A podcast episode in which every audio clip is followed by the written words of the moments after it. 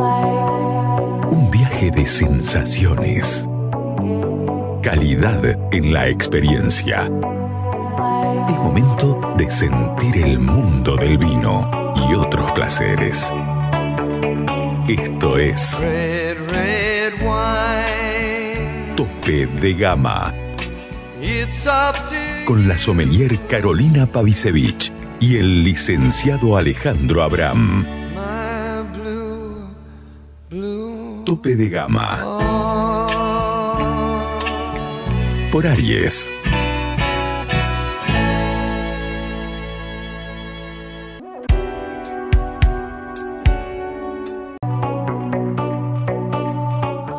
Bueno, ya estamos de regreso aquí en Tope de Gama, son las ocho y media de la noche, exacto. Eh, y estamos ah, en contacto con Claudio Massa, el creador de Inimaginable, una cuarta parte de Mugrón y el jefe de enólogos del Esteco, o sea, todo un nombre dentro de la enología salteña. Claudio, ¿estás ahí? Hola Alejandro, ¿cómo estás? Buenas noches. Buenas noches. Prim- primero que nada, muchas gracias por, por la entrevista y por estar con nosotros aquí. Eh, bueno, aquí te saluda Carolina. Hola Claudio, buenas noches. ¿Qué tal? Mucho gusto. Hola.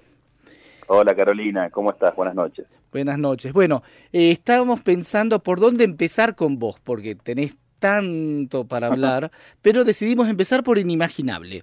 Eh, yo te quería preguntar, ¿cuál es el concepto detrás de Inimaginable? Porque vos, cuando largás un- esta línea de vinos o estos vinos, eh, ¿cuál es el concepto detrás y por qué el nombre Inimaginable?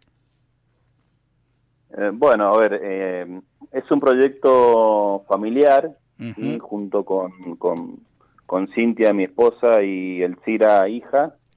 Eh, y nada, la, la idea era, era eh, remontarte un poco, digamos, aquello, lo, de, aquello que no, uno no se puede imaginar y, y a veces cuando, cuando charlaba con, con mi hija, cuando charlo con mi hija, eh, digamos, eh, esa, esa imaginación que tienen, que tienen los niños y esa, digamos, esa- ese modo de soñar que tienen Sí. me hizo recordar, digamos, cuando, cuando yo era cuando yo era chico y bueno, eh, es, es aquello que no te podés imaginar, ¿sí? es aquello que, que, que no sabes que está por venir y, y va a venir en algún momento, eh, tiene que ver con los recuerdos, con la niñez, eh, y nada, eh, digamos, yo llegué en el, en- a- a- al Valle Calchaquí en el año 2005 Sí. y sin saber que esto era un polo vitivinícola importante, digamos,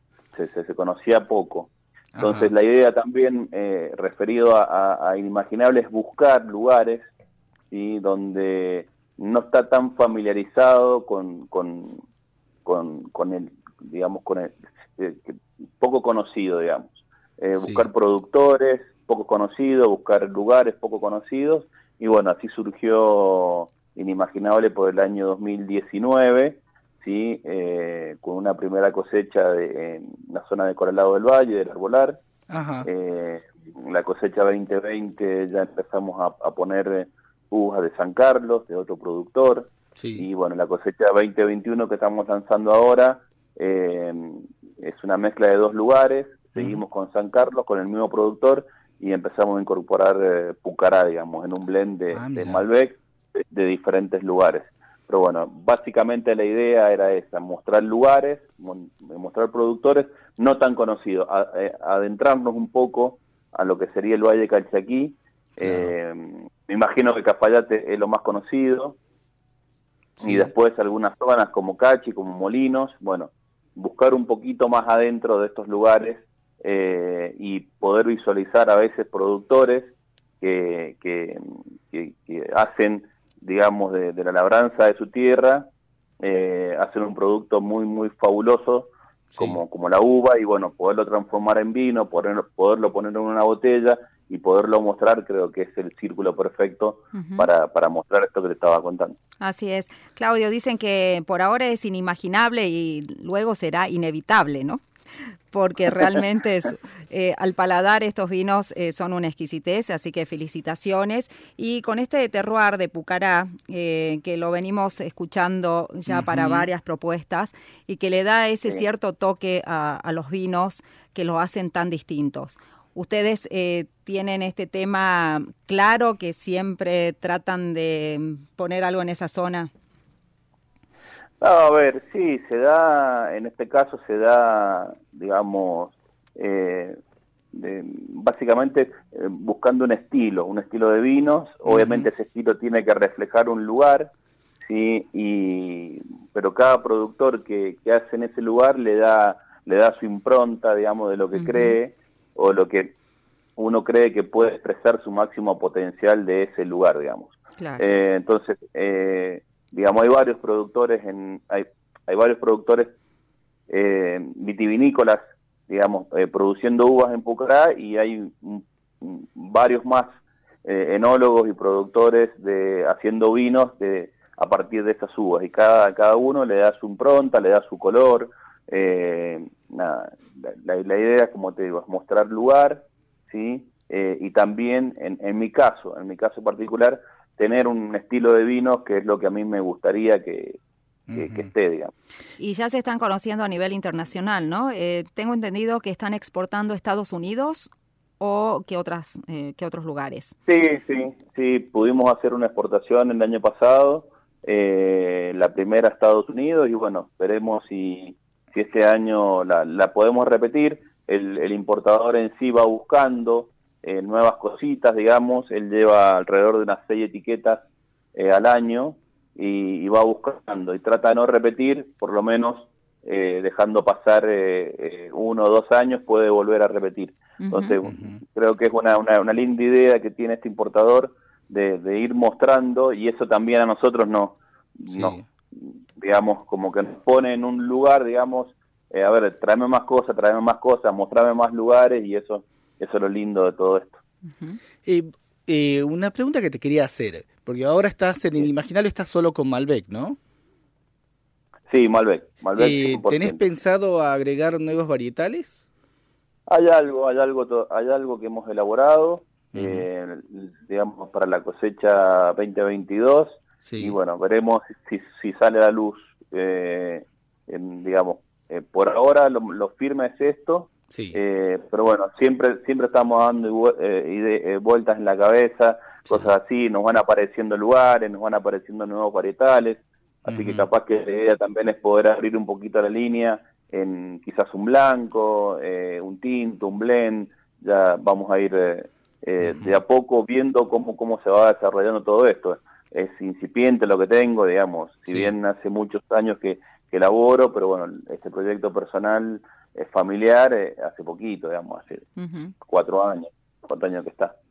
Eh, bueno, yendo a otro proyecto personal, que no sé si es personal, pero bueno, sos una parte, sos una cuarta parte de ese proyecto que es el Mugrón, ¿no?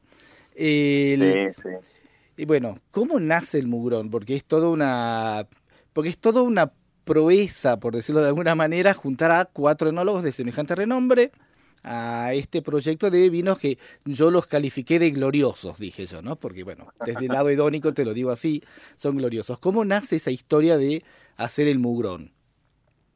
Bueno, a ver, eh, nace en el año 2013, eh, un poquito antes, en el 2012 ya empezamos a digamos, a interactuar, digamos, eh, primero eh, fuimos colegas, después nos fuimos conociendo un poco más, eh, y, después ya nos hicimos amigos, digamos, en, el transcurso de la vida te va poniendo personas, personas espectaculares, y bueno, ahí empiezan a nacer estos, estos lazos muy fuertes, empezamos a compartir miradas, digamos, semejantes, con el tema vinos y bueno, en el año 2013 eh, decidimos hacer una primera elaboración de, un vino que, tenía cierta particularidad porque, digamos, eh, no respondía a, los patrones normales de, lo que es elaborar un vino, sino a veces eh, todos estamos trabajando en bodegas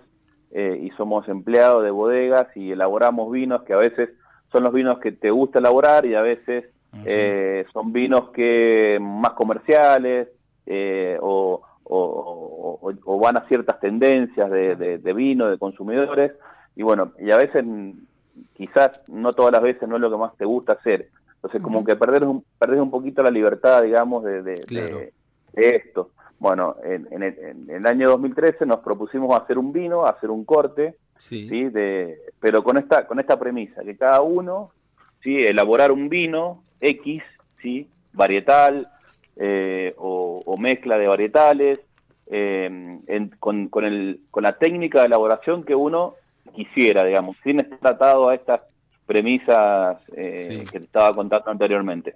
Bueno, así surgió, elaboramos un vino, cada uno elaboró una, una, pequeña proporción y después de un año en, digamos, de crianza, en, en, la vasija que vos quieras, en, en, roble, en el huevo de cemento, en el, en Tonele, en lo que fuera, eh, se guardó un año y bueno, al año nos juntamos, ¿cierto? En el 2014 nos juntamos y bueno, a ver qué, qué elaboró cada uno, eh, así que trajimos lo que habíamos elaborado, eh, juntamos, mezclamos, hicimos el blend de todo esto y bueno, así surgió, así surgió Mugrón, digamos.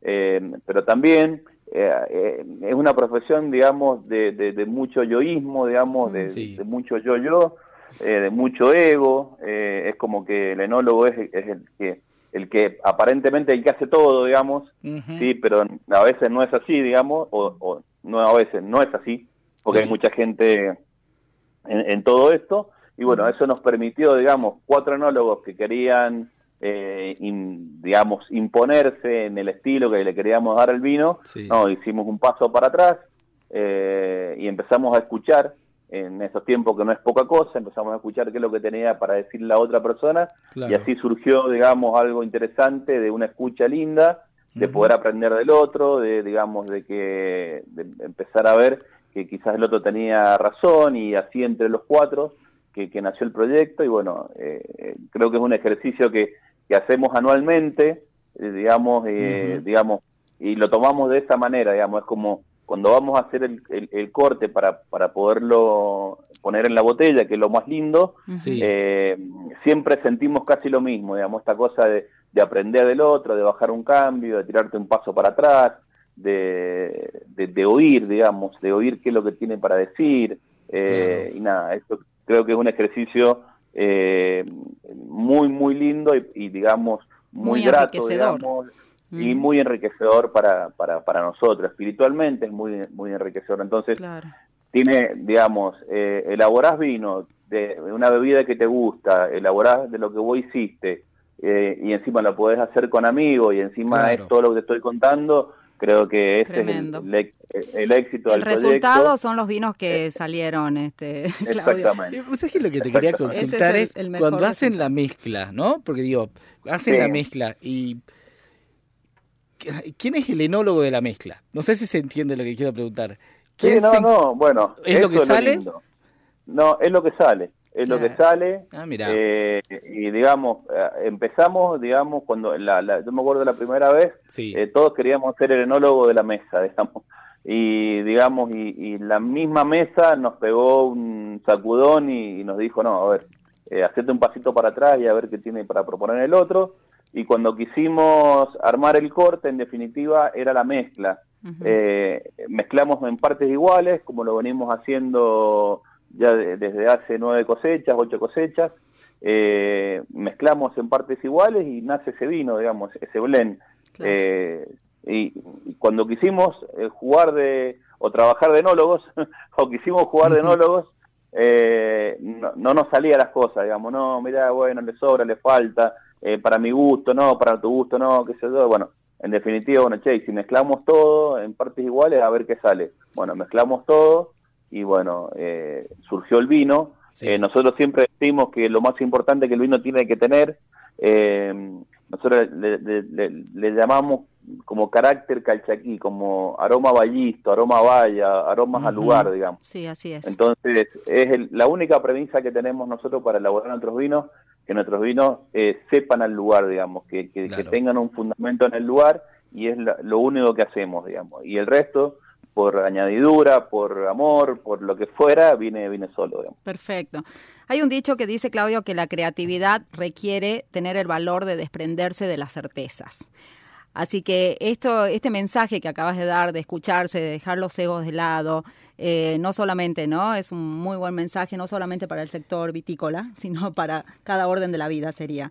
Eh, mi pregunta es, cada, cada nuevo diseño, les obliga a ustedes eh, tratar de poner a un lado algunos preconceptos o algunas técnicas ya eh, preconsabidas, tratar de, soñar, de imaginar, de crear algo nuevo, porque después de hacer un mugrón, por ejemplo, yo creo que eh, como que ha quedado el chip, ¿no? Para decir, a ver, ¿en qué puedo convertirme y comunicar la historia de esta tierra, de este terroir en una botella? ¿Esto te va a pasar luego en todos tus futuros trabajos o, estás o directamente mm, caemos en aplicar lo que la bodega mm, dice que, hay que hacer? No, obviamente que uno va aprendiendo de, las otras personas y hay cosas que te, que te suman, ¿sí? Hay cosas que, te suman y las podés aplicar, hay cosas que te suman y a veces no por, por X circunstancia de digamos, de lo que estás haciendo no, no se pueden aplicar.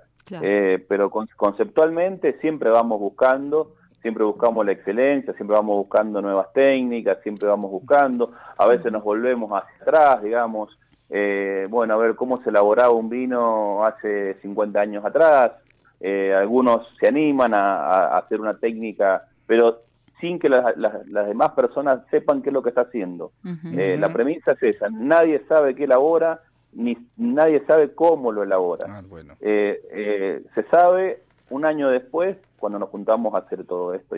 Bueno, hice esto, eh, me parece que estuvo bueno, el otro te va a decir, no, no me parece, que sí, que no, que sí, que no.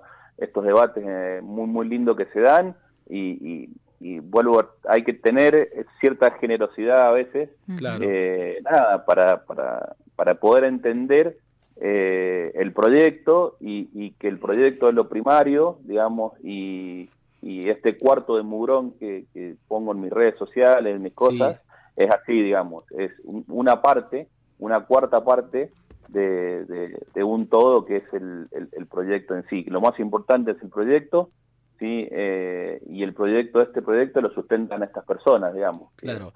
y ahora, yendo hacia el tu, otro, tu otra parte de vitivinícola, ¿no? Que es el esteco. Vos sos jefe de enólogos.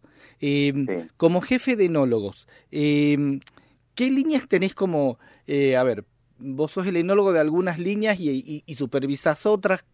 ¿Cuál es tu función específica o, bueno, no específica, pero cuál sería la función del jefe de enólogos? A ver, eh, digamos, eh, no, no, no, la, no está dividido por, por líneas. Sí. Eh, digamos, el equipo de enología lo componen cuatro, cuatro enólogos. Sí. Eh, hay un gerente de enología que es Alejandro Pepa. Sí. yo soy jefe de enología, Caro Cristófani también, y Valeria Ríos, que es un asistente de enólogos. Y en definitiva, todos hacen todo, digamos. ¿sí? Todos hay algunos que no, nos toca elaborar, yo elaboro en una bodega que está en Catamarca que se llama Chañar Punco, eh, Carolina Cristófani elabora eh, en el Esteco, eh, en lo que sería Cafayate, ¿sí? y después, bajo la dirección de Alejandro, y todos arman todos arman el, digamos todos los vinos digamos no no hay un enólogo específico en cada cosa. Sí obviamente que te vas especializando por por por el hecho de elaborar a veces tantas cosas o, en forma repetida tantas cosas o, en un lugar específico, eh, bueno, te vas especializando en cierta en cierta estilo de vino, digamos. Pero pero nada, eh, tenemos la libertad todos todos para hacer todo. Obviamente tenemos un calendario, en tal fecha hacemos tal cosa, en tal fecha hacemos tal otra, y bueno, en ese calendario todo, eh, digamos, obviamente el que puede, el que puede, hay se sienta a, hacer los cortes, a hacer los blends, eh, nada, y a diseñar los vinos, hay a veces que diseñar los vinos que ya están determinados, empezás a, diseñar vinos que todavía no, no, ven la luz y vos estás eh, queriendo mostrar algo que, no está en el mercado, que está en el mercado pero no lo tenemos nosotros, digamos, en definitiva es un trabajo creativo de, de, estas cuatro personas, ¿sí? Eh, que hacen el resultado final, porque después tenés agrónomos que elaboran, elaboran uvas, pero ya eh, los chicos se dejaron de elaborar uvas por elaborar uvas, sino ah, elaboran uvas pensando en vino, que eso es muy importante, digamos, tienen su cabeza puesta que nosotros somos eh, productores de vino y no vendemos uvas a granel, sino somos productores de vinos. Entonces hay trabajo de, pensar, digamos, eh, la viticultura y la enología eh, de muchas personas. Después, bueno, por una cuestión específica del, trabajo, vos lo vas materializando, pero en definitiva hay que, hay que digamos, eh, digamos, alimentarte, digamos, de, todas estas personas que trabajan en, alrededor de una botella. Bien, mi última pregunta, Claudio. Eh, ¿Qué prefiere Claudio Massa? ¿Huevo de concreto o acero inoxidable? y bueno, ¿para qué, digamos? Nada, a ver, las dos cosas Sí, es una pregunta amplia, pero como para darles las características concretas a un vino. Sí, a ver, eh, hay a veces, digamos, eh, digamos que el concreto es una es algo viejo, sí, es algo viejo que se usaba hace muchos años y se ha puesto en valor eh, nuevamente eh, y en definitiva eh, viene a resaltar ciertas características de ciertos vinos y de ciertas zonas que, a nosotros nos gustan, pero bueno, no es no es todo, digamos, no es no es el no es, no es el digamos, la panacea, digamos, y un fundamentalista de, las cosas de hormigón, digamos. Eh, digamos, eh, el, poder, eh, nosotros en el Esteco podemos, podemos mechar un montón de cosas, tenemos, obviamente tenemos muchos tanques de acero inoxidable, tenemos huevos, tenemos piletas de hormigón, tenemos cubas de robles, tenemos toneles de robles, entonces cuando eh, digamos, es como